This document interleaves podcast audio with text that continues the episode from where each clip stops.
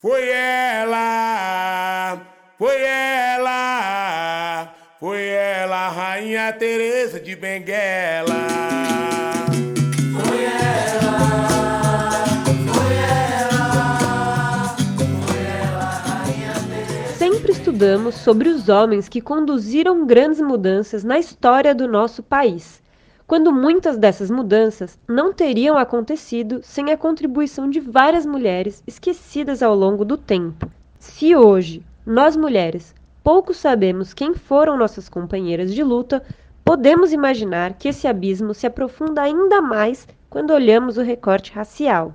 Desde o período colonial até os dias de hoje, as mulheres negras brasileiras lutam por liberdade, por respeito e por justiça, tendo sua identidade invisibilizada e sendo submetidas a todos os tipos de violência, mas também de muita resistência.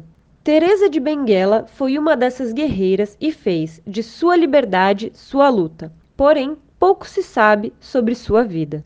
Rainha Teresa, como também costumava ser chamada, viveu no século XVIII e foi uma mulher negra, líder quilombola do quilombo de Quariterê, também conhecido como Quilombo do Piolho, localizado próximo ao rio Guaporé, no estado do Mato Grosso. Certamente você aprendeu que os quilombos foram criados por negros e indígenas escravizados que conseguiam fugir de seus senhores. Porém, os quilombos eram uma forma de organização que já existia na África há muito tempo. E assim como os europeus reproduziram um sistema de sociedade colonial, o povo negro passou naturalmente a reproduzir o tipo de organização e sociedade a partir da lembrança que tinham de seus povos.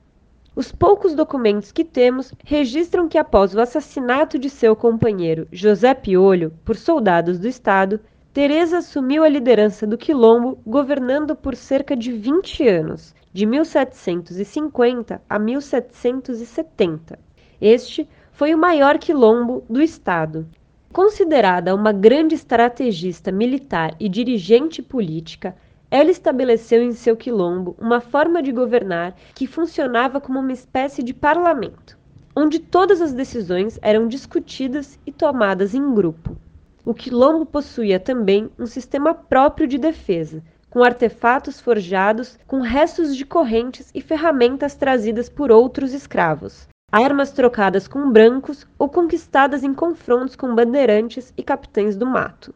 O quilombo se autossustentava através do plantio de alimentos como milho, feijão, mandioca e banana para o consumo e venda, e algodão para a produção de tecidos. Além de ser liderança deste quilombo, Teresa também cuidava da segurança e de sua produção agrícola.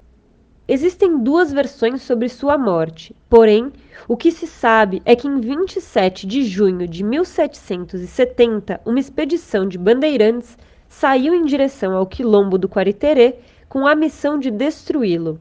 Houve muita resistência, liderada por Teresa, é claro, que revidou com armas de fogo e flechas mas não foi o suficiente. Uma das versões diz que ela se suicidou depois de ser capturada, e outra afirma que Teresa foi assassinada e teve sua cabeça exposta no centro do quilombo.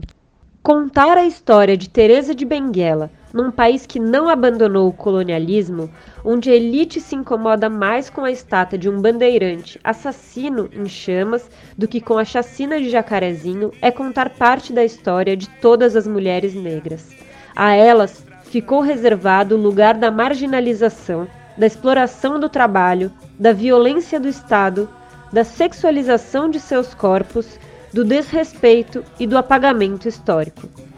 Nos nossos espaços, vemos todos os dias milhares de Teresas de Benguela nas mais diferentes tarefas. Mulheres fortes, guerreiras, que, mesmo depois de uma longa jornada de trabalho, com todas as formas de opressão, dedicam o pouco tempo que sobra de descanso para organizar a vida cotidiana dentro da ocupação. Sejam através das nossas coordenadoras nos Gs, nas ocupações, das tias das cozinhas que preparam nossas refeições ou das companheiras que muitas vezes passam noites frias fazendo trilha, preocupada com a segurança de todos. Teresa de Benguela, presente. MTST, a luta é pra valer. Os abismados diziam: Lá vem a rainha para a pescaria e caçar de animais.